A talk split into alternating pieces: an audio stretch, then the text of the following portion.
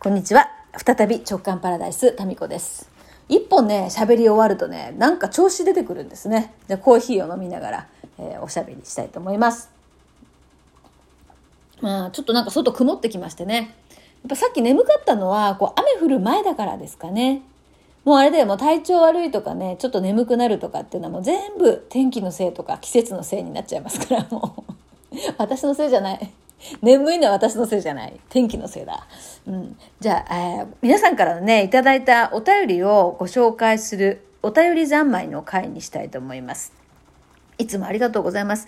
なかなかね、えーちょっとご紹介する時間が毎回なくなってしまいまして、えーはい、お便り三昧の回。まず、まきさん。タミコさん、えー一つ質問させてください。来年の手帳は決められましたか？ヌードなチッタでしょうか？タミコさんの来年の手帳、興味深いです。チッタ手帳、毎年購入していましたが、なんだか使い勝手がしっくりこず、重いこともあり、今年は1ヶ月も経たないうちに断念。その後手帳というものを書いていません。仕事用に薄くて軽い100円ショップセリアのマンスリーを買い、シフトやお仕事のね、えー提出物の締め切りを殴り書きしている程度です。来年は手帳生活を復活したいので、タミコさんの来年の手帳情報、差しさえ、差しさえ、え、差し、差し使えなければ、えー教えていただきたいです。えー失礼しました。このね、また人のせいにしますけど、ラジオトークのこのお便りのね、文字が大きくならないんですよ。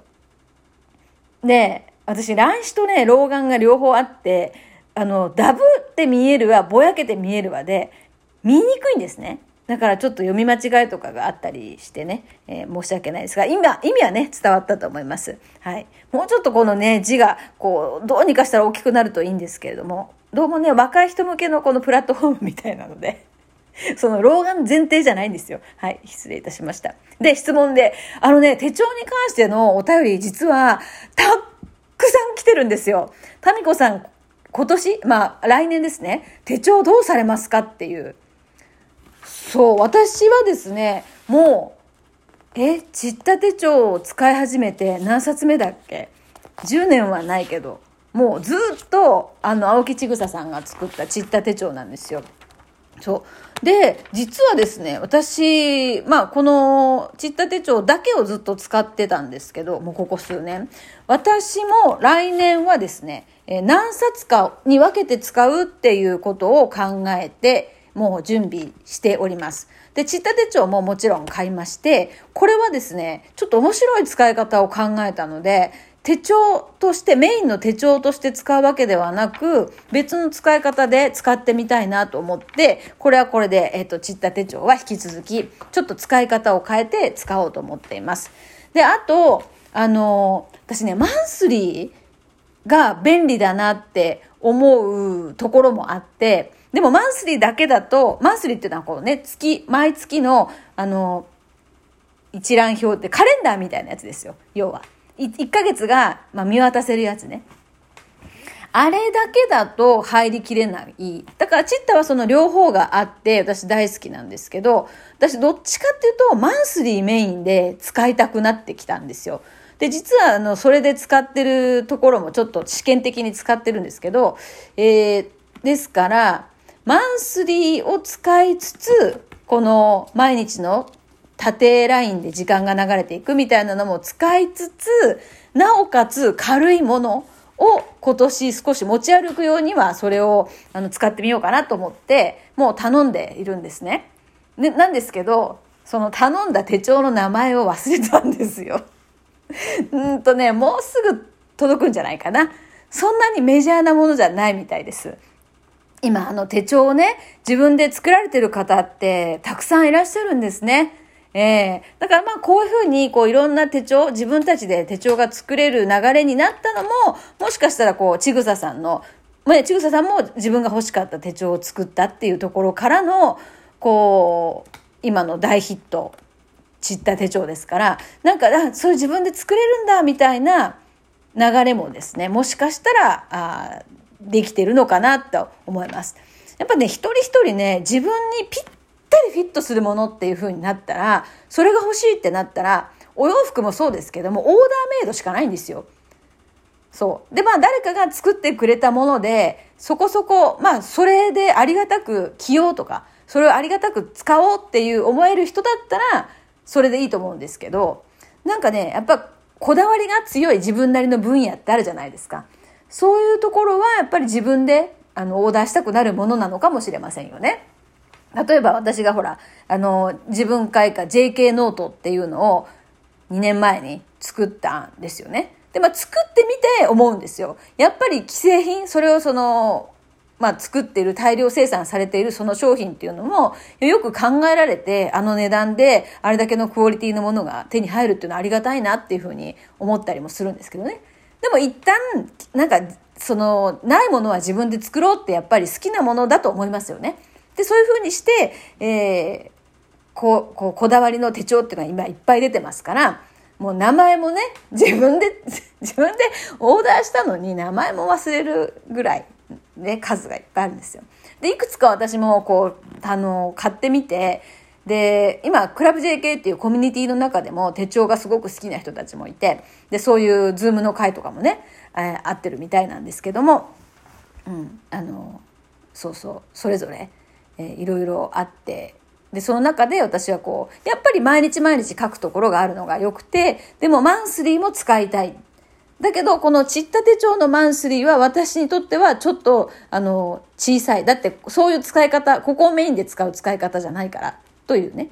うん、ということで、少しね、あの、手帳ライフを私も広げていこうかなと。でも、ちった手帳はちった手帳で使います。これは、あの、お家に置いておく手帳として考えています。はい。まあ、ちょっと答えになってますかね。は、もう半分になった。6分になった。えっ、ー、と、あとですね。うんと、日だまりさん。のぶくんの変化、激変ですね。それはリアル会場でぜひお会いしたいですが、当日は子供の小学校でイベントなんですよね。オンラインの方で参加できたら嬉しいです。時間帯などいろいろ会うといいな。そして、えー、っと、昼休み、えー、ランチ前に聞いてて、最後にうんこを連呼している民子さんに緩ませていた、緩ませてもらいつつ、なんだか妙に納得して、穏やかな気持ちでランチしました。トークにはついていけてるつもりです。いつもわかりやすく噛み砕いて噛み砕いて伝えていただきありがとうございます。そう、噛み砕いて噛み砕いた結果、うんちトークになったっていうね。ほんとすいません。なんかいろいろすいません。先に謝っときます。えっとね、なっちゃん。子供の笑顔が見れると、見られると、母親合格の感覚めっちゃわかります。だから、しっかりしてよ、ちゃんとやってよって思っちゃい、思ってしまいますよね。特に上の子に連発しちゃうな。子供歴も母親歴も同じなのにね、かっこ笑い。私も今日から天才の母してます。にシフトします。そうですか。ありがとうございます。そう、なっちゃんはね、元高校の先生なんですよ。20年だったかな。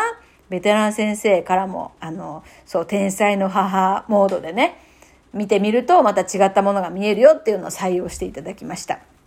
えー、ミーシャさん。うんちの話、めっちゃよくわかる。すごいいい例ですね。嬉しいです。すごいいい例ですね。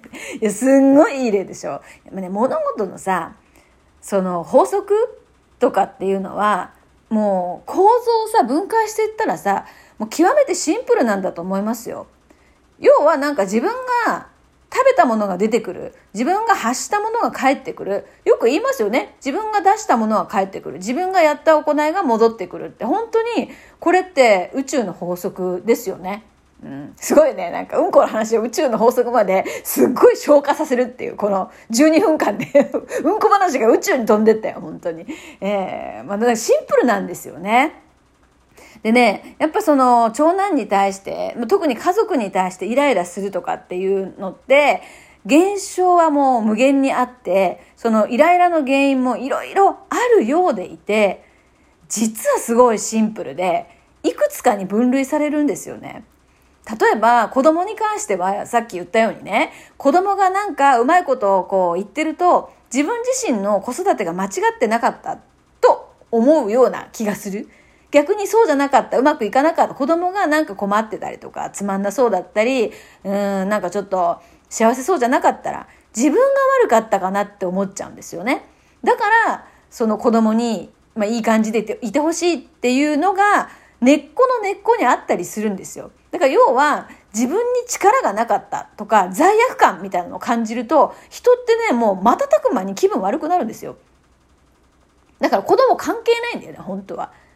だから何かのそのスイッチ外側のスイッチによって自分の罪悪感と自分の不甲斐なさにスポットライトが当たった瞬間すんげえ腹立つんですよ。そうもうここがね特に家族はそういうふうに思わせてくれる存在ですね。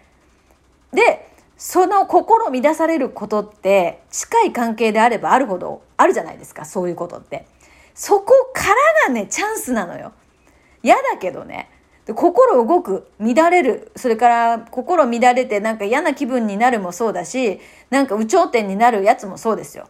両方とも心が動く。ここに自分の発見があるんですよ。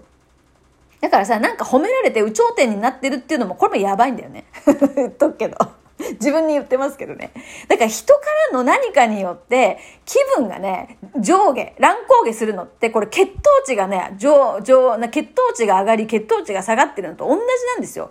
うん。だからもう人からの甘い言葉によって自分の中のさ、血糖値が爆上がりするっていうのも、これもやばいんですよ。で、また下がってくるから。そしたらもっとさ、お褒めの言葉とか甘い言葉が欲しくなるんですよ。で、永遠にそうやって、その甘いものを求め続けて、気がついたら、くれくれメタボになってるっていうね。そうなっちゃうんですよ。なんか、あれトークも2本目の方が冴えてきた。なんかちょっと、あれ？なんか目が冴えてきたぞ。でもまあ今日はこの辺にしときます。だから褒め言葉で、え気分が上昇するのもそれはそれで、えー、問題だよっていうことでした。それでは。